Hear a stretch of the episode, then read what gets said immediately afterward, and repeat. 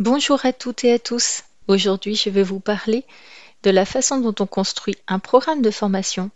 C'est effectivement indispensable de savoir construire un programme de formation lorsque nous sommes formateurs ou formatrices. Mais avant tout, je lance le jingle. Bienvenue sur le podcast du blog formationdeformateur.fr qui vous accompagne pour devenir formateur ou formatrice. Je suis Nathalie Mollier, formatrice depuis plus de 20 ans et sur ce podcast, je vous donne mes trucs et astuces pour animer vos formations actuelles ou futures. Vous me suivez? Alors, c'est parti pour un nouveau podcast. Donc aujourd'hui, nous allons parler de la construction d'un programme de formation. En effet, vos clients, mais également les organismes de formation qui vous feront travailler, vous demanderont systématiquement un programme de formation. Alors, qu'est-ce que c'est? Eh bien, ce programme reprend un certain nombre d'éléments fondamentaux, comme le titre de votre formation, le type de stagiaire auquel s'adresse votre formation, les objectifs pédagogiques de votre formation, les prérequis indispensables pour pouvoir s'inscrire à votre formation, le nombre de personnes qui peuvent y assister, les méthodes pédagogiques que vous allez utiliser pendant votre formation, la durée de cette formation en termes d'heures ou de jours, le suivi et les méthodes d'évaluation que vous allez utiliser et enfin, le contenu détaillé journée par journée de votre formation. Avant d'aller plus loin, je vais quand même vous réexpliquer à quoi sert un programme de formation. Alors, grâce à ce programme de formation, votre client pourra déterminer les personnes qui pourront la suivre. Il pourra également présenter votre programme à son OPCO pour une future prise en charge de cette formation éventuellement. Alors, comment construire ce programme de formation? Eh bien, la forme du programme, elle est plutôt libre. Donc, il y a quand même des choses et des mentions obligatoires à respecter et à intégrer, comme je l'ai expliqué ci-dessus. Mais en tout premier lieu, surtout, il est important de reprendre des éléments donnés par votre client concernant ses attentes vis-à-vis de votre formation. Nous allons d'abord nous intéresser au titre. Alors le choix du titre est très important, car il ne faut pas induire votre client en erreur. Prenez le temps de bien y réfléchir. Par exemple, un titre trop généraliste, comme les instances représentatives du personnel, peut induire votre lecteur en erreur. En effet, tout dépendra de son interprétation de votre titre. Il peut croire que vous parlerez de la mise en place de ces instances ou au contraire de leur mission ou des deux. Il est préférable d'être clair dès le démarrage en posant un titre explicite. Par exemple, comment mettre en place des instances représentatives du personnel dans une entreprise de plus de 50 salariés. Deuxièmement, le type de stagiaire. Alors, le type de stagiaire comprend deux dimensions. La première dimension, c'est le métier de ces personnes ou le service dans lequel elles travaillent.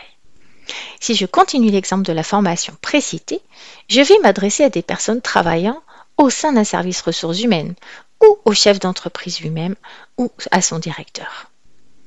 Les prérequis maintenant. Donc, la deuxième dimension, bien sûr, c'est l'expérience de vos stagiaires dans le domaine de votre formation. Dans l'exemple que je cite, les stagiaires intéressés par cette thématique vont mettre en place les instances représentatives du personnel, par exemple pour la première fois. Donc ils sont débutants. Il se peut également que ce soit leur deuxième expérience et qu'ils souhaitent ne pas se tromper cette fois-ci. Cela signifie dans ce cas de figure que dans les prérequis pour cette formation, je pourrais marquer aucun. Autre point, les objectifs pédagogiques. Alors, les objectifs des pédagogiques doivent être clairs. J'ai d'ailleurs rédigé un article à ce sujet, donc que je vous invite à lire parce que pour l'instant, je n'ai pas encore fait le podcast. On écrit dans les objectifs pédagogiques ce que les stagiaires doivent être capables de faire après avoir suivi cette formation. Alors, dans mon exemple, ce serait d'être capable de mettre en place les élections des délégués du personnel ainsi que celles du comité d'entreprise dans leur structure euh, dans un temps relativement court, c'est-à-dire dans les six mois suivant la formation par exemple. Ça peut être aussi d'être capable de faire la différence entre les différentes instances représentatives du personnel et leur mission. Autre point donc dans ce programme, ce sont le nombre de personnes que vous allez accepter pendant cette formation. Dans la formation continue pour adultes, il est fondamental d'échanger avec les stagiaires et de les mettre en situation, d'apporter bien sûr des réponses concrètes à leurs problématiques et à leurs questions, afin qu'ils puissent mettre en œuvre en rentrant au bureau ou au travail ce que vous leur avez enseigné, donc ce qu'ils ont appris et acquis pendant la formation. Donc de manière générale, je dirais qu'il est délicat de former opérationnellement hein, plus de 12 personnes à la fois. À vous de déterminer, bien sûr, en fonction de la durée qui vous est imposée, si vous pourrez former 6, 8, 10 ou 12 personnes dans le temps qui vous est imparti.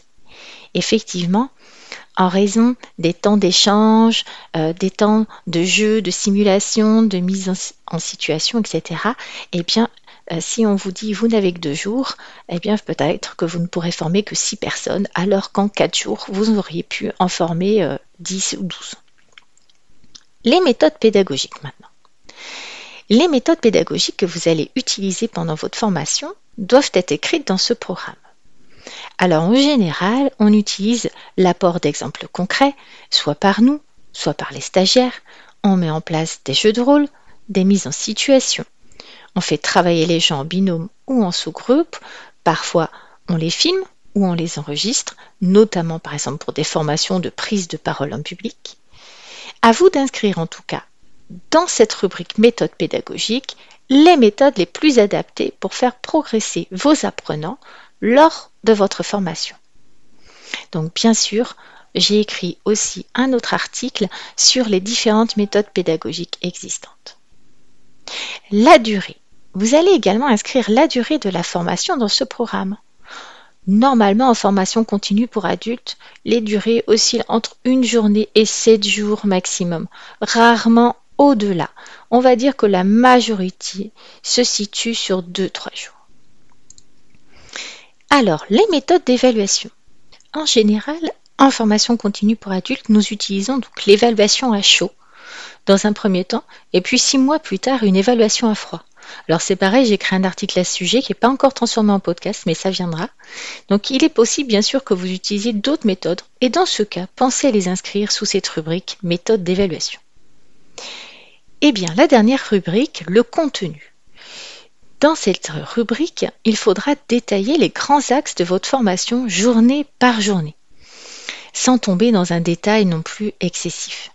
Alors cela vous aidera bien sûr à construire le contenu de votre formation. Il est important en effet d'avoir de la méthode et de la donner à notre client qui sera en fait rassuré de voir qu'il a affaire à un vrai professionnel. Alors, pour la mise en forme de votre programme, eh bien, il est important qu'il soit esthétiquement, on va dire, correct et lisible par votre client. Alors, pensez à y mettre votre logo, par exemple, si vous en avez un, votre nom, votre prénom, ainsi que les coordonnées de votre structure, hein, que ce soit la vôtre ou une structure de, portage, par exemple, hein, et son logo. Vous pouvez également, bien sûr, vous inspirer de ce que font les vôtres Tant que vous ne volez pas le contenu de leur programme, ni complètement, je dirais, la structure euh, de la remise en forme, vous pouvez vraiment aller voir ce qu'ils font. Alors, par exemple, vous pouvez consulter des sites généralistes, comme celui de la Segos ou de la Demos, qui sont euh, des mastodontes dans la formation. Et voilà, maintenant vous savez tout ce qu'il y avait à savoir pour construire un programme de formation. C'est à votre tour, à vous de jouer. Vous pouvez désormais construire vos propres programmes de formation. Merci de m'avoir écouté. En complément de ce podcast, j'ai écrit un article détaillé sur ce sujet que je vous invite à lire sur mon blog formationdeformateur.fr. Encore merci pour votre attention.